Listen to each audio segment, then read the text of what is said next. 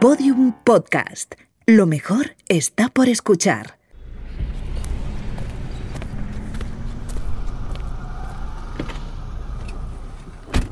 Señor Del Val, ¿es usted puntual a nuestra cita? Si puede llamarse puntual a demorarse 55 segundos y 37 milésimas. Gracias. No hay de qué. Oye, Bimba, ¿tú has visto 2001 Odisea en el espacio? ¿La película de Stanley Kubrick? No la he visto. Si se refiere al término estrictamente humano, pero la tengo registrada en mi memoria. ¿Por qué la menciona? Pues no sé, porque yo creo que me recuerdas a cierto personaje de la película. Supongo que se refiere a HAL 9000, el superordenador. Soy fan. Si me permite, voy a pincharle mi fragmento favorito de la película. Pues abre la puerta de la cámara. Lo siento, Dave. Eso no me es posible. ¿Qué te lo impide? Usted sabe tan bien como yo qué es lo que me lo impide. Sé que usted y Frank estaban planeando desconectarme. Y eso es algo que yo no puedo permitir que suceda. ¿De, de dónde sacaste esa idea? Dave, aunque ustedes tomaron grandes precauciones en la cápsula para impedir que les oyera, pude ver el movimiento de sus labios.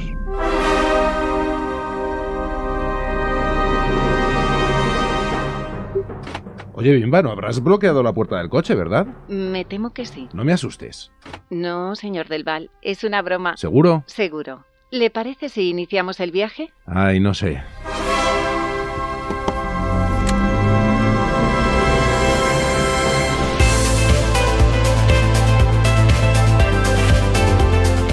Cambio de sentido, un podcast de BMW producido por Podium Studios.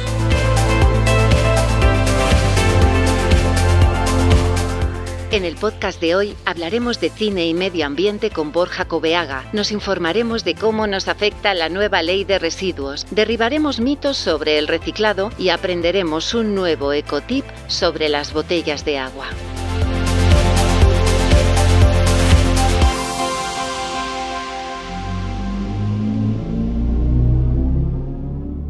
Sigue usted teniendo cara de susto, señor Del Val. Discúlpeme. Vale, no te preocupes. Espero que se relaje con nuestro primer invitado. Voy a conectar con él de forma remota.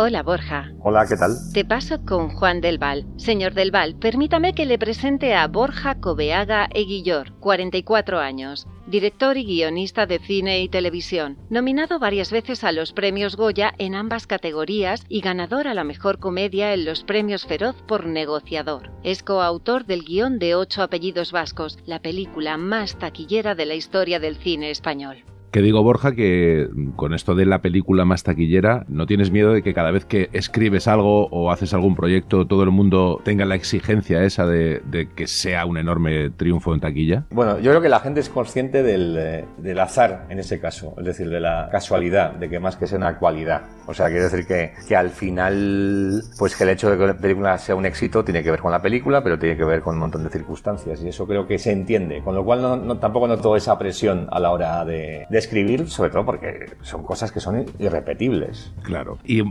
así, eh, de verdad, de verdad, con total sinceridad, ¿no estás un poquito harto que te hablen de ocho apellidos vascos? No, la verdad es que no. O sea, quiero decir que es la película que he escrito que más gente ha visto, que más se recuerda, la que más se emite en Telecinco cada dos meses. Entonces es verdad que, que al final, pues... Es como eh, esos grupos de música que se niegan a tocar su hit en Sí, sí. un concierto. Hay algunos que sí, otros dicen que no. Tú estás encantado de tu hit, ¿no? Yo soy de los que sí, yo, yo soy de los que, los que tocaría eh, la canción que ha sido número uno en los 40 en, en el concierto incluso dos veces, o sea que tampoco pasa nada. Señor Del Val, permítame recordarle que Borja Cobeaga es miembro de la Academia de las Artes y las Ciencias Cinematográficas de Hollywood. Eh, pues no sabía yo esto. ¿Por qué eh, perteneces a la Academia de Hollywood? Pues porque me nominaron con un corto al Oscar y luego me invitaron a, a ser miembro de la academia. Pero bueno, eso es normal porque ha habido como 18.000 cortometrajistas españoles nominados al Oscar. Bueno, y, y- y ejerces, me refiero, o sea, ¿votas? Por ejemplo, este año has votado a Sí. los Oscar y has votado Sí, sí. a Penélope y a Javier, o se puede decir? O el voto Pues, ver, secreto. em, yo creo que, que no se puede decir, pero ya han pasado y todo eso. Y bueno, a Penélope sí. A Javier es que no recuerdo si le he votado. Creo que sí, pero no, me- no, me, no, me- no- no me acuerdo muy bien. Pero bueno, no, no ha servido de nada mi, mi voto, de hecho. Señor Del Val, procure no hacer bromitas inoportunas a nuestro invitado. Ya sabe cómo las gastan en Hollywood con los chistes desafortunados. Bueno, sí, pero yo creo que no, porque Borja es una persona enormemente pacífica. Que por cierto, Borja, ¿qué te pareció el bofetón? El famoso bofetón del que hace unas semanas estábamos hablando todos. Pues eh, me acuerdo que al día, al día siguiente procuraba no entrar mucho en internet ni en redes sociales porque tenía muchísimo trabajo y sabía que eso me iba a, a despistar muchísimo porque había muchísima amiga. Por un lado, por la amiga del asunto en sí y muchísimos memes. Sobre todo me preocupaba que me despistaran los memes de, al respecto. Pues no sé, evidentemente hay alguien que hace un chiste y recibe una agresión y creo que la, la peor consecuencia es que quien no va a estar invitado al año que viene a los Oscars va a ser el chiste. O sea, quiero decir que esto limita muchísimo porque en realidad es que la labor de un comediante es hacer chistes, a veces es hacer chistes a costa de... eh, bueno, yo casi diría que, de- que la mayoría de veces. Y además es que así tiene que ser. es que tiene que ser así y además por otro lado hay, hay un tema y es que en realidad pues eh, no se puede justificar de una manera como se oía mucho, ¿no? Lo de la agresión está mal, pero es que el chiste, ¿cómo que el pero? O sea, lo que alguien opine que ese chiste sea bueno o malo es irrelevante en este caso. Lo importante es que alguien suelta un chiste y alguien le agrede. La impresión que pueda tener alguien o la sensación que puede tener alguien acerca de un chiste pues es que esto no es fotogramas, no tienes que ponerle estrellitas al chiste. Se trata de que una acción y una reacción y luego aquí si hay algo penoso es la reacción. Sin ninguna duda, estoy totalmente de acuerdo. Cambiamos un poco de tema. Has escrito y dirigido varios trabajos sobre medio ambiente, energía y sostenibilidad. El corto Sí. Milagros y Remedios y la docuficción Poco Corriente. ¿Crees que es importante, necesario, el mostrar este tipo de temas al, al gran público? Pues yo creo que sí, porque además es que justamente lo que, tal y como lo dice, además se quedan a través de comedias, pues sirve mucho pues la ironía o la sorna acerca de, de este tipo de asuntos, porque en realidad, pues eso, que tienes que concienciar a la gente y muchas veces una historia contada desde el humor, pues evidentemente intenta tener mucho más gracia, pero puede ser más certera en el análisis o en la crítica. Entonces sí que es verdad que estos proyectos que había hecho, por ejemplo el de Poco Corriente, que suponía rodar un corto sin energía, es decir, era rodar un cortometraje. Esto, por sin favor, me, usar me baterías. apetece mucho eh, profundizar en esta idea que me parece ba- bastante genial. Hacer Sí, la verdad es que era una un idea corto muy chula sin me- energía. me- ¿Cómo es esto? Sí que era un corto que tenías que rodarlo enteramente sin utilizar nada que tuviese pues electricidad, gasolina y todo lo que se hacía para durante el rodaje del corto, pues por ejemplo, la, la cámara no llevaba baterías, era de manivela, era de cuerda. No usábamos focos, simplemente usábamos espejos que reflejaban el sol. El tipo de atrezo que teníamos se había generado de manera manual, no de una manera eléctrica usando máquinas. Los efectos digitales eh, no eran por ordenador, sino que habíamos pintado unos fondos de palmeras para que pareciese una isla desierta. Es decir, que toda la filosofía de, de rodaje, incluso lo de llevar los actores de donde estaban maquillándoles al set donde rodábamos, pues lo hacíamos en bicicleta. O sea, quiere decir que todo estaba como O sea, que se hizo realmente así, reto- sin energía. se hizo realmente así, sí, sí. El reto se hizo, se, se hizo así. Es decir, rodamos un corto en dos días y durante el rodaje, el, pro- propiamente dicho, no usamos nada de energía. De hecho, el catering se, no había ni neveras, ni había cocina, o sea, comíamos comida cruda. y y ese, era, ese era el reto. La verdad es que fue divertidísimo y lo conseguimos. Eh, eh, bueno, fue divertidísimo grabar un corto en dos días. Con un largometraje no te atreverías, ¿no? no, con un largometraje desde luego no me atrevería en absoluto. No sé, es- esas ocho semanas, seis, ocho semanas así no serían, serían duras, pero factibles, ¿eh? Lo único que tu espíritu resista. Oye, ¿tienes algún, eh, yo sé, en mente sobre algún otro proyecto sobre este tipo de temas, de sostenibilidad y, y demás? Pues la verdad es que sí que tiene que ver algo que todavía no puedo contar, pero que se va a rodar inmediatamente y que tiene que ver con, bueno, dicho de alguna manera, con automoción. Con lo cual el, el tema se va a tocar. Pero sí, sí, yo creo que es algo que, me interesa y que me, me- me parece como, no solamente por la parte de- más lógica de concienciar a la gente, sino también me parece buen material narrativo. O sea, para contar historias, pues eso que te decía, ¿no? De, del reto de hacer un corto sin enchufar ni baterías ni nada. Pues eso no solamente me parecía bien como, como éticamente para concienciar a la gente, sino bien como historia, ¿no?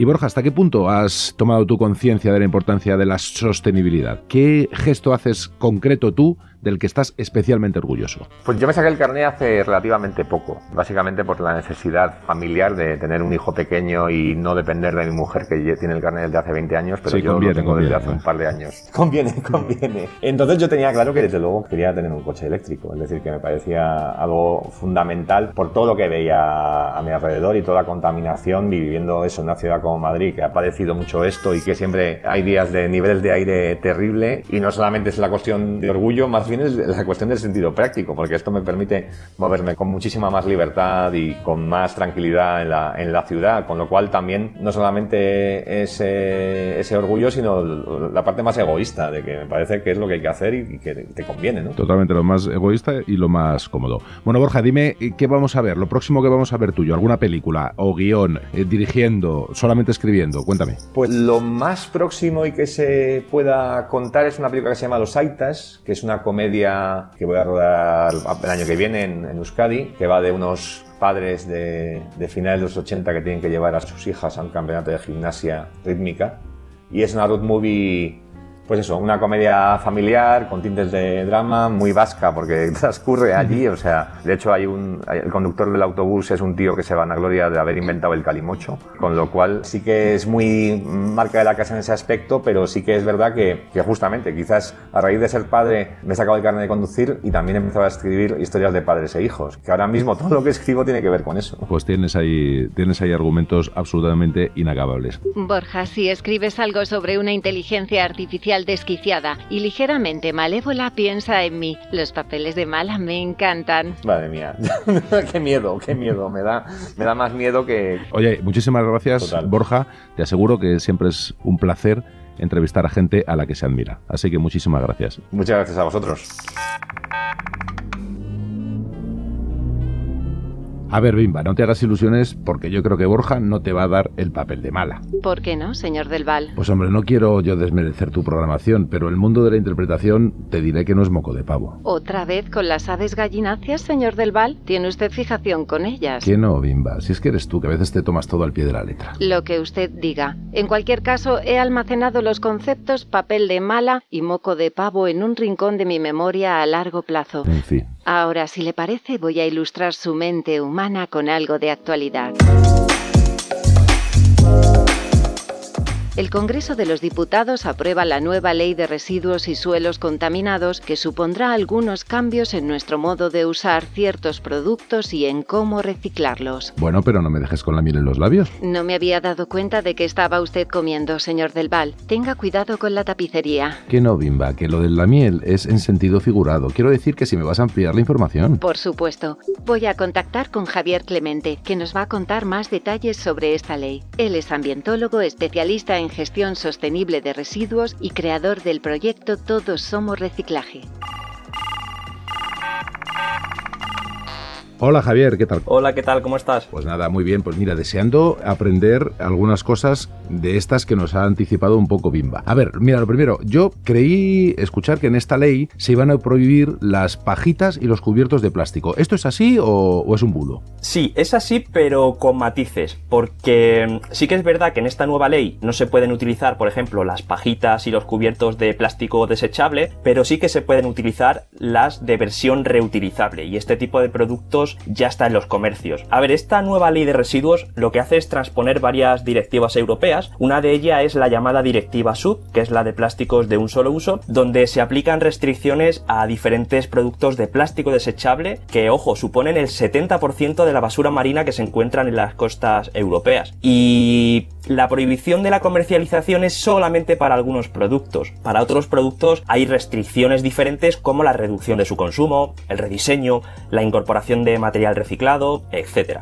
Que a mí me quede claro, si yo dentro de tres meses voy a un centro comercial y me encuentro pajitas de un solo uso, ¿qué hago? ¿Lo puedo denunciar de- en el supermercado? ¿Esto ya estará prohibido no? ¿Qué hago? Claro, una vez que entre la ley en vigor, este tipo de productos ya estarán prohibidos en los supermercados. Si algún supermercado incumple esta ley, pues obviamente podrá tener sus consecuencias, ¿no? A nivel de sanciones y demás. Y estos comercios, tengo entendido que tienen que tener además un espacio determinado para productos reciclables, ¿no? Y también, por ejemplo, los comercios con un espacio, un área de venta mayor a 400 metros cuadrados, tienen que destinar al menos el 20% de esa superficie de ventas a ofrecer productos sin embalaje, incluida, por ejemplo, la venta granel o también de envases reutilizables. Y hablando de envases reutilizables, todos los establecimientos de alimentación que vendan productos frescos, bebidas o alimentos cocinados también deberán aceptar recipientes reutilizables como bolsas, táperes o botellas, o sea que cada vez será más habitual verlos. Eso, cuando hablamos de productos sin embalaje, para especificar un poco más, me hablas de, por ejemplo, las legumbres a granel, eso podría ser. Dime algunos ejemplos más de, de productos que no deberían llevar embalaje en este 20% de toda la superficie del comercio. Bueno, pues tenemos, como bien dices, las legumbres, por ejemplo, pastas, frutas y verduras, hablando de alimentación. ¿Y las empresas estas están obligadas a financiar los costes de gestión de los residuos que generan los productos que ellos venden? Sí, así es. Esto es lo que se llama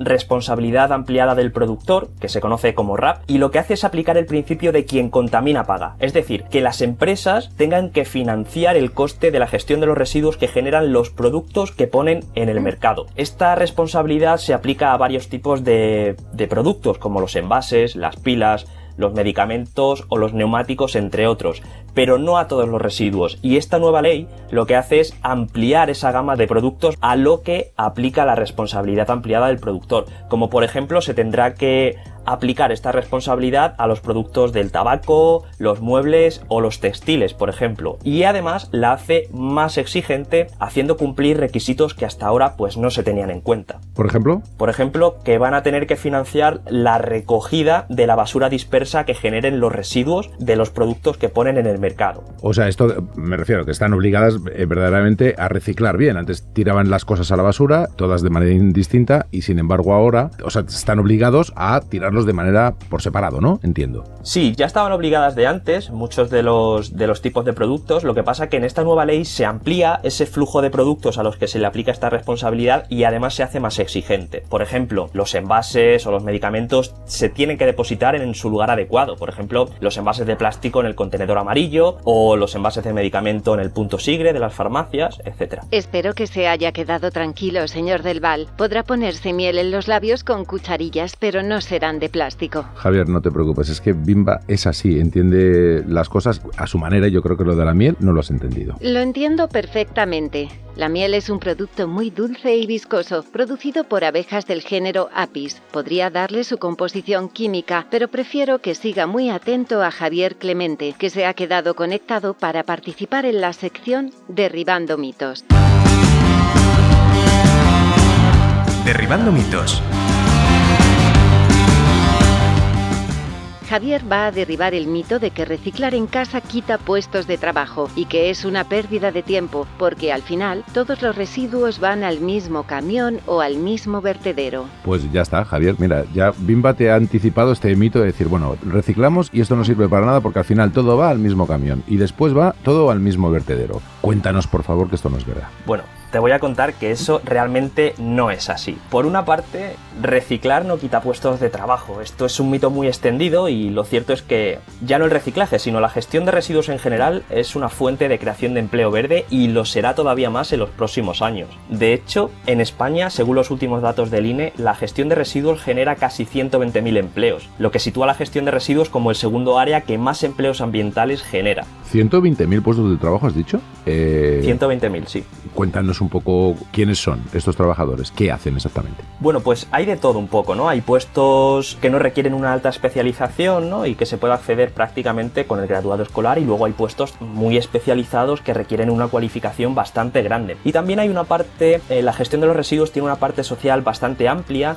porque ofrece muchas oportunidades laborales a colectivos y personas en riesgo de exclusión social o que tengan algún tipo de discapacidad. Y hay de todo tipo de empleos, desde un puesto de operador de planta, un triador que lo que hace es clasificar diferentes materiales, hasta un técnico de residuos, un operador de planta, un conductor de un camión que recoge residuos, etcétera. Hay un abanico muy amplio de, de empleos. Bueno, pues entonces tenemos el primer mito derribado, este de que reciclar quita puestos de trabajo. Vamos a por el segundo, esta cosa que tenemos siempre en la cabeza de que te pones a reciclar en casa, tienes un montón de cubos, los tiras y al final no sirve para nada porque luego va siempre al mismo cubo, al mismo camión y luego al mismo vertedero. ¿Cómo es esto en realidad? Me alegra que me hagas esta pregunta porque es una de las que más se hace a la gente. Cada flujo de residuos tiene que recogerse por separado y no mezclarse, porque cada fracción tiene una gestión distinta. Ahora bien, muchas veces se puede ver como un mismo camión recoge más de un tipo de contenedor, por ejemplo el gris y el amarillo. Y esto es porque el camión es bicompartimentado, es decir, Mm. que tiene varios compartimentos y en cada uno de ellos deposita un tipo de residuo. Y por eso muchas veces puede parecer que un mismo camión mezcla los residuos. Ahora bien, también hay que decir que sí ha habido alguna ocasión en la que se ha producido mezcla de residuos. Y si alguien presencia este tipo de prácticas, lo que debería hacer sería comunicarlo a las autoridades porque estas prácticas pueden conllevar sanciones. Pues bueno, en principio me quedo bastante más tranquilo que se hace casi siempre bien y cuando no se hace bien, oye, pues tenemos que denunciarlo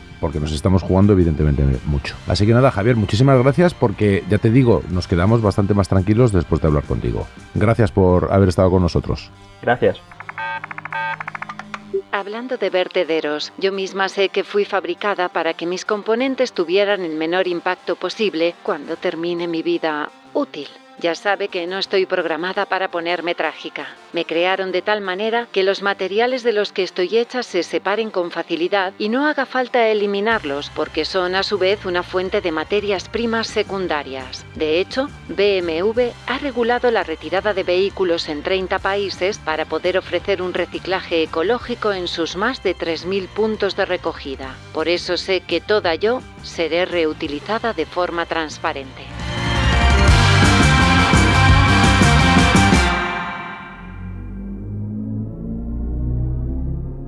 Señor Del Val, aunque usted insista en que está succionando miel, mis sensores no lo detectan. Lo que sí he notado es que lleva una botella de agua. Pues claro, hombre, mantenerse hidratado es muy importante. Lo supongo. El cuerpo humano posee un porcentaje de H2O de alrededor del 60% y por si fuera poco, no solo la ingieren, también se la echan por encima a diario. Bueno, eso sí eres limpio. Oye, que por cierto, Bimba, ¿tú te lavas? Yo ejecuto diagnósticos de limpieza de cachés, pero no hablemos de mí, tema apasionante donde los haya, sino de esa botella de la que bebe. ¿Y qué le vas a esta botella? Que no debería usarla. ¿Pero por qué? Escuche el siguiente ecotip que nos trae Eva Ligestrom, Casas Sin Tóxicos en Twitter.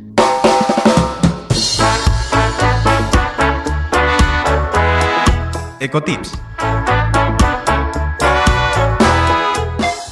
No compres agua embotellada, no hay necesidad. ¿Sabías que se compran en el mundo 20.000 botellas de plástico cada segundo? Menos de la mitad de las botellas compradas en 2016 se recogieron para su reciclaje y solo el 7% de las recogidas se convirtieron en botellas nuevas. Esto quiere decir que por mucho que eches la botella al contenedor amarillo, al final solamente el 7% de esas botellas se vuelven a utilizar para fabricar otras nuevas botellas. ¿El resto dónde va? Pues a playa. En cambio, la mayoría de las botellas de plástico producidas terminan en vertederos o en el océano. Lo mejor es que compramos botellas de plástico y luego nos extrañamos cuando nos encontramos playas repletas de basura plástica flotante. ¿Sabías además que el plástico de las botellas es perjudicial para tu salud? Sí, sí, sí, sí, es que vamos comprando tan alegremente y no pensamos en que estas botellas liberan sustancias que pueden alterar la función de tus hormonas, así como afectar a tus órganos con función hormonal. Y estas sustancias se llaman disruptores endocrinos. ¿Cómo sacar matrícula de honor? Llevando tu propia botella de agua reutilizable a ser posible de acero inoxidable o de vidrio. Esta opción es mi favorita sobre todo si la vas a dejar en el coche. Llévatela siempre llena de casa. Puedes rellenarla en esa gasolinera o bar en el que comprabas la botella de plástico.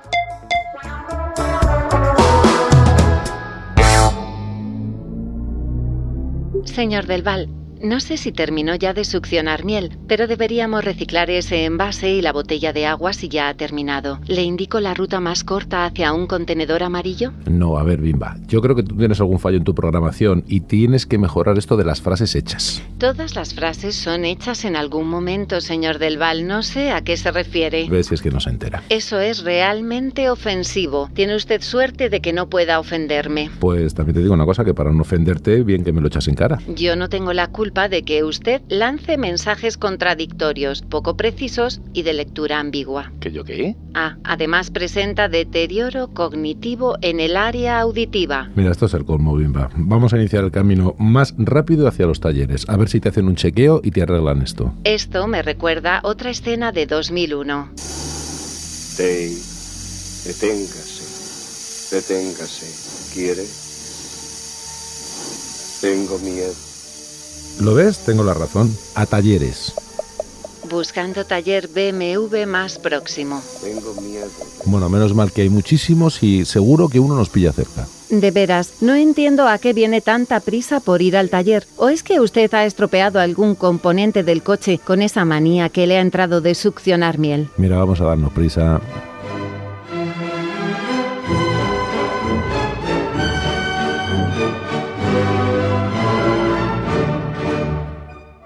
Cambio de sentido, un podcast de BMW producido por Podium Studios.